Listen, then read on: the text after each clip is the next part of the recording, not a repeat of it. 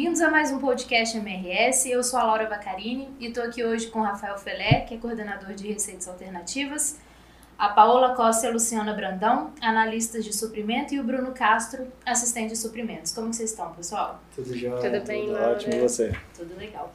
Hoje a gente vai falar um pouquinho de novos negócios e receitas alternativas. E Felé, explica um pouquinho pra gente o que são essas receitas alternativas. Bom, a área de receitas alternativas cuida de todas as receitas que não vêm do frete ou da atividade fim da empresa, que é transporte ferroviário. O que que engloba, o que está englobado dentro das receitas alternativas? Locação e venda de ativo, é, venda de sucata inservíveis, manutenção de via de terminal de clientes e também de outras ferrovias. A gente tem contrato de manutenção em trechos da Rumo. Então tem uma série de serviços e produtos que não são diretamente ligados ao frete, mas que de certa forma acabam colaborando para subsidiar é, melhorias no transporte ferroviário. Seja ele através de uma locomotiva dentro do terminal do cliente, onde muitos dos clientes operam com tracks, track mobil e a produtividade é baixa, a gente tem a oportunidade de alugar esses ativos para eles, seja através da confiabilidade de malha do cliente, a gente presta serviços de manutenção também. E na carteira de sucata, basicamente o que a gente faz é administrar toda a sobra do processo produtivo para gerar receita. Bacana. E você estava falando da sucata, de locação. Quais são as carteiras hoje que a gente tem dentro da área? Hoje a área está dividida em três carteiras, né? A carteira de sucata, que é a mais antiga, que a ferrovia historicamente é um dos grandes geradores de sucata de ferro e aço. Essa carteira de sucata ela tem mais de 70 tipos de produtos, né? Tem desde trilho até válvula de vagão, que algumas, alguns desses itens de vagão têm uma, é, tem materiais nobres na composição deles, né? A gente tem todo o tratamento do, dos resíduos de dormente, é feito pela área através de contratos de compra e venda né, dessa sucata. Tem o óleo lubrificante das locomotivas, ou seja, quase tudo que a gente gera aqui dentro pode gerar receita também. Na carteira de serviços, é, o principal serviço que a gente presta, o principal produto, é a manutenção de via nos terminais de clientes ou em linha corrida, como é o caso da Rumo, que inclusive é o maior contrato da, da, da de manutenção de via permanente. A gente tem também é, serviços de locação de material rodante, né? a gente por vezes também vende ativos é, na carteira da Paola, que é, que é a carteira de locação e venda, a gente vende desde um item pequeno de alto valor agregado do, do laboratório de, de diesel, de, de, análise de diesel, até locomotiva. A gente teve um negócio grande feito com a Vale em 2017, 2018. Então, é, é, como a gente brinca, vai de uma válvula pequenininha até uma locomotiva de, de 8 milhões de reais. E a gente está aqui com o representante de cada carteira, né? Então, por favor, se apresente e fale um pouquinho do negócio de vocês. É, meu nome é Luciana. Hoje eu sou responsável principalmente pela carteira de serviços ferroviários.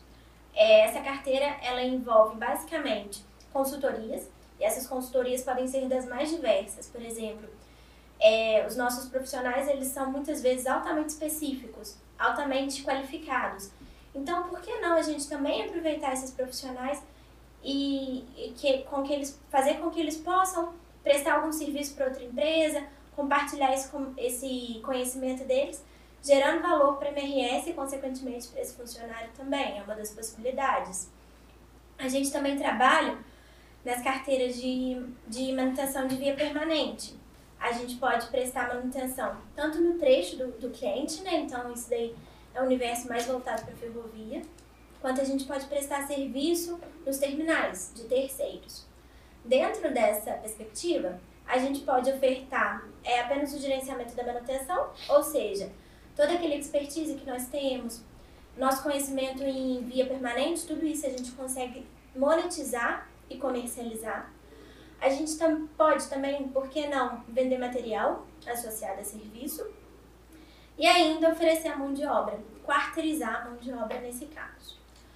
É, tudo isso de acordo com a necessidade e com a demanda do cliente. A gente ainda pode trabalhar dentro de uma carteira de material rodante. ou seja, no universo de locomotivas e vagões.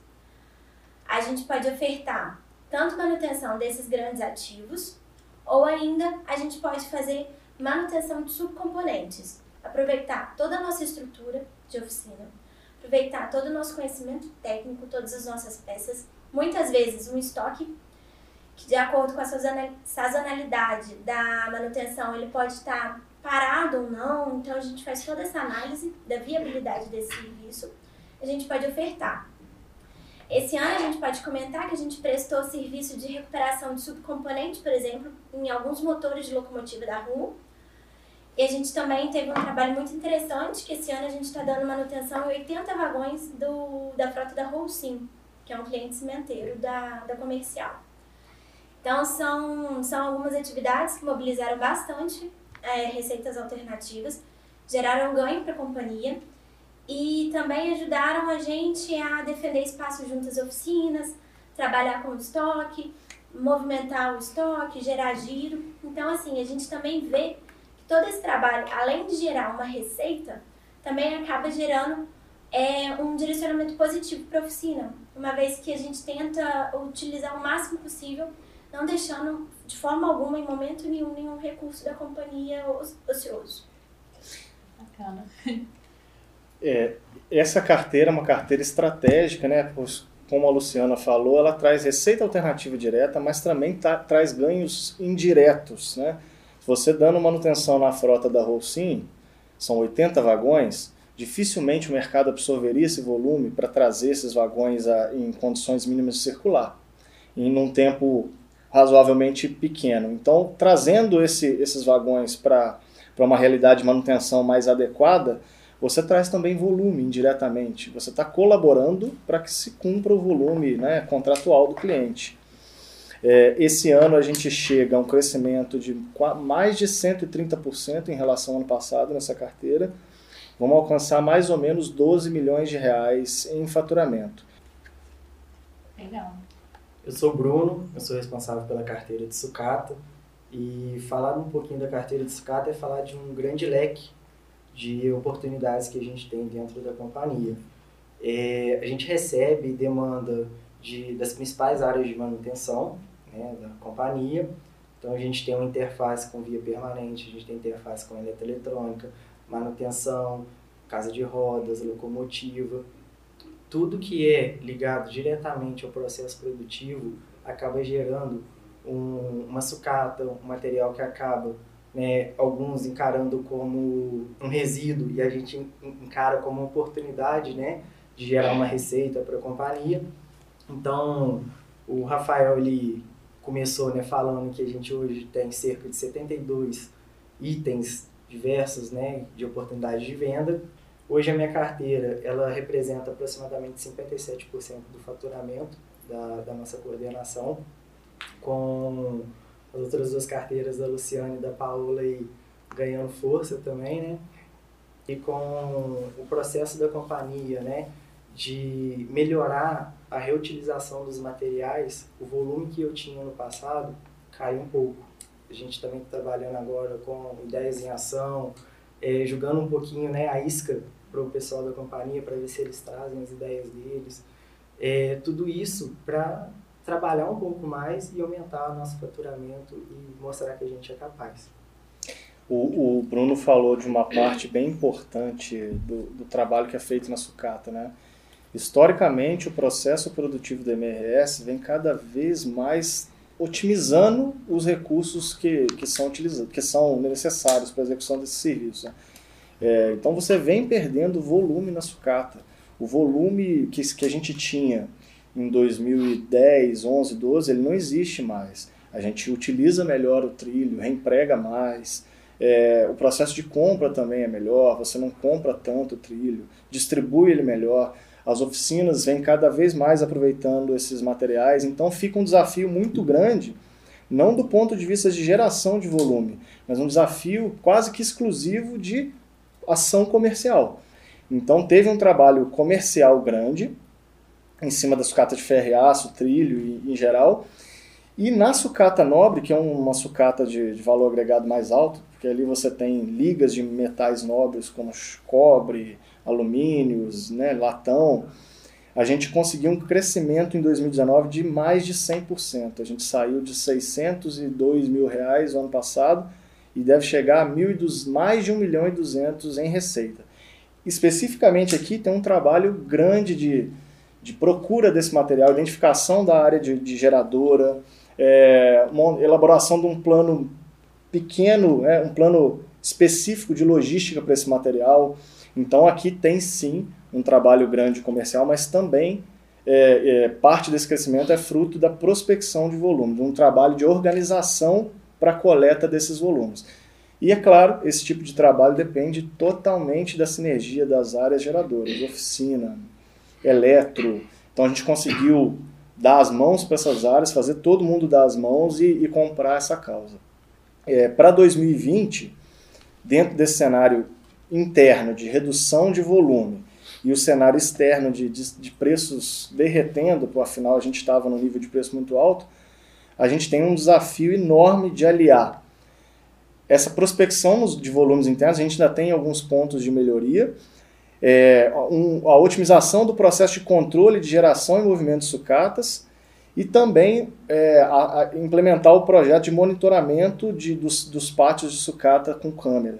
Um ponto interessante também é a gente lembrar aí de quem são nossos rostos, né, em campo, porque a gente também tem uma equipe em campo que é responsável por fazer a entrega desse material para nossos clientes.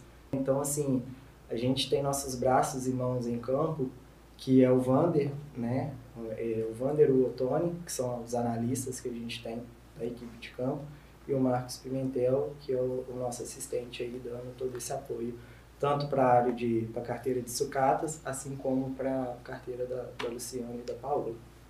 Bacana. Então, eu sou a Paola, é, completando nossa, nosso time aí. É, minha carteira de materiais é ativos, né? Como o Felé comentou um pouco no início. É, a gente tem algumas frentes, né? De, de trabalho. Vou tentar falar resumidamente sobre, sobre todas, né? É, uma frente que a gente trabalha muito é venda de material ativo, né? Então a gente tem muito ativo baixado na companhia, imobilizado, então isso gera né, um volume para gente e a gente é responsável por tratar e destinar esse material. Muitas das vezes é, às vezes é um inservível, né? Que acaba tendo muita similaridade com a carteira do Bruno. E também a gente tem alguns, alguns materiais que a gente consegue realmente um valor mais agregado, né? Como o Felé falou, locomotiva, às vezes um vagão, carros, motos, né? Que a gente tem na companhia foram baixados. Então, essa carteira de material ativo é bem, é bem basicamente essa, essa interface com todas as áreas da companhia. É, uma outra frente também muito importante para a gente é a locação de ativos, né? Explorou bastante a gente tem hoje na companhia né, muitos ativos, então a gente tenta otimizar ao máximo esses ativos, né? Então, colocar para os clientes nossos de terminais, clientes né, que têm frota, que utilizam dessas frotas dentro do, dentro do seu, seu âmbito industrial, né? Então, a gente tenta ao máximo fazer essa, essa mescla, dado a disponibilidade interna do ativo, né? Então, é, algumas frentes esse ano a gente teve uma, grandes oportunidades, grandes negócios nessa carteira. É, foi bem representativo. A gente teve oportunidade de alugar locomotivas, vagões, tanto disponibilidade interna quanto necessidade do cliente mesmo, né? E por último, a gente tem a venda de excesso de estoque, né? A venda de peças, que também esse ano teve uma representatividade muito legal, uma interface muito, muito grande com a carteira da Luciana, né? Que faz essa parte de serviço, né? Então é uma coisa muito casada. Esse, esse ano a gente teve uma frente bem interessante com o cliente da Rolsim, como ela comentou. E, e aí é mais essa parte de venda de peça, é mais na, na oportunidade mesmo da companhia, quando o cliente solicita, né? E a gente vai caminhando nessas, nessas frentes que, que eu comentei com você. É importante lembrar que essa carteira que hoje a Paola cuida, né, de matéria, locação e venda de materiais e ativos, ela é uma carteira nova foi criada em 2019 com a chegada dela. E esse foco que, é, que essa pessoa exclusiva nesse segmento deu, trouxe para a gente basicamente 22 milhões de reais em receita esse ano. Esse ano a gente, é, a carteira de, de materiais ela equivale a aproximadamente 36% do faturamento.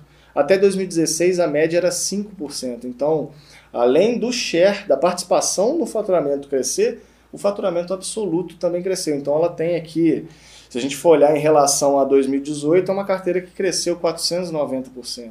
É muita coisa, né? Só e simplesmente por ter uma pessoa com foco exclusivo nela.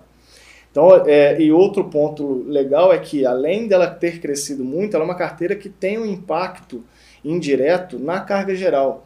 Você aqui aluga vagão para, por exemplo, para a CSN fazer movimentação interna, a gente conseguiu esse ano alugar vagões para a CSN, a gente tem locomotivas com a Gerdau para fazer movimentação interna, né? É, parte dessa movimentação para expedição, para carregamento no trem. Então, é uma carteira estratégica que tem capacidade de responder a variações no nosso nível de produção. Em determinado momento, a gente tem um, um, um, trimestre, um quadrimestre de menor produção, então tem mais recursos, recursos disponíveis para alugar, a gente consegue suprir isso no curto prazo. E no longo prazo, a gente consegue também fazer um plano de, de desenvolvimento, de expansão de receita, planejando melhor os ativos que a gente vai alugar.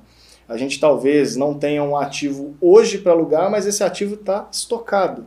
Então a gente monta um projeto, consegue botar o custo no, no, no, no contrato, in, é, incorporar todos os possíveis custos que a gente vai ter, né? E ainda, ainda assim tornar um negócio saudável e muito rentável. Então é uma carteira muito estratégica sob esse ponto de vista de, de, de, de adaptabilidade, dinamismo, né? Muito bacana. É, todos vocês falaram um pouquinho de como que os os próprios colaboradores se integram nisso, né? Como que vocês dependem muito de saber onde esse material está, ou no caso da Luciana, a força de trabalho, né? A especialização do cara. É, como que os próprios colaboradores podem começar a identificar essas receitas alternativas, essas oportunidades de negócio e o que, que eles podem fazer para ajudar a alavancar essa nova frente. Bem, é, falando um pouquinho da minha carteira, né? Todo aquela, aquele gestor de oficina, todo mundo que vê uma oportunidade de negócio, é, hoje em dia, cada vez mais que a gente está um pouquinho dentro da oficina, a gente conhece um pouquinho mais do processo produtivo, a gente aprende um pouquinho mais. É, por exemplo, a gente pode citar a casa de rodas, ela é altamente específica, tem uma produtividade incrível e a gente, a gente tenta, né, cada vez mais, em parceria com o pessoal lá da Casa de Rodas, que, que apoia muita gente, tentar desenvolver mais escopos. Hoje em dia a gente tem muita atuação com eles é, na frente de vagões, né, manutenção de rodeiros de vagões. Mas nada impede que a gente é, faça manutenção de rodeiros de locomotiva, que é um nicho extremamente restrito de mercado. Ou ainda o colaborador que vê uma oportunidade Recentemente, em contato com a engenharia, surgiu uma oportunidade. A gente abriu uma negociação de um de nossos colaboradores é, prestar um serviço de consultoria, é, é, é oferecendo né, o know-how que ele tem a uma ferrovia chilena. Então, é, todo funcionário, todo colaborador, toda aquela pessoa que souber de um nicho de mercado interessante, algo que, que julgue que a gente é muito bom em fazer, se puder nos procurar, a gente vai estar de braços abertos para recebê-los, para conversar. É todo mundo que souber de uma oportunidade, de uma máquina que vai que vai estar sem uma programação, sem um planejamento de manutenção, por que não ofertar para o terminal mais próximo? Por que não a gente executar uma socaria num terminal ali pertinho, de onde a máquina vai estar parada? Alguma coisa desse tipo, que a gente talvez consiga otimizar e trazer ganhos para nossa companhia. É, para sucata, a gente tem oportunidades e acredito que tem muitos colaboradores aí que pode chegar até nós, né? E a gente teve um exemplo há pouco tempo que o colaborador apresentou para a gente a ideia da venda de pastilha, de que eram que saíam dos tornos do processo de manutenção. E elas eram vendidas como limalho, um material um pouco mais barato. Então, assim, vem da percepção de quem está ali na ponta né, da manutenção, olhar um pouco para o material e se perguntar qual o valor daquele material, seja na compra, seja para a venda, e qual é o volume de, que, que é gerado aquele material. E não tenha vergonha de, de nos apresentar as ideias, os pensamentos, porque sempre será bem-vindo e a gente vai trabalhar junto com esse colaborador é, a melhor forma de a gente vender esse material ou destiná-lo da maneira certa. Então, eu acho que o olhar clínico de quem está lá na ponta de manutenção é, é onde a gente pode ter mais ganhos com novos, novos itens para venda de sucata. Para a carteira de materiais, ativos, locação, é, é, bem, é bem isso que os meninos já comentaram. Eu acho que a gente que está um pouco, um pouco na ponta do serviço, a gente às vezes não vê com os mesmos olhos de quem está no dia a dia, né?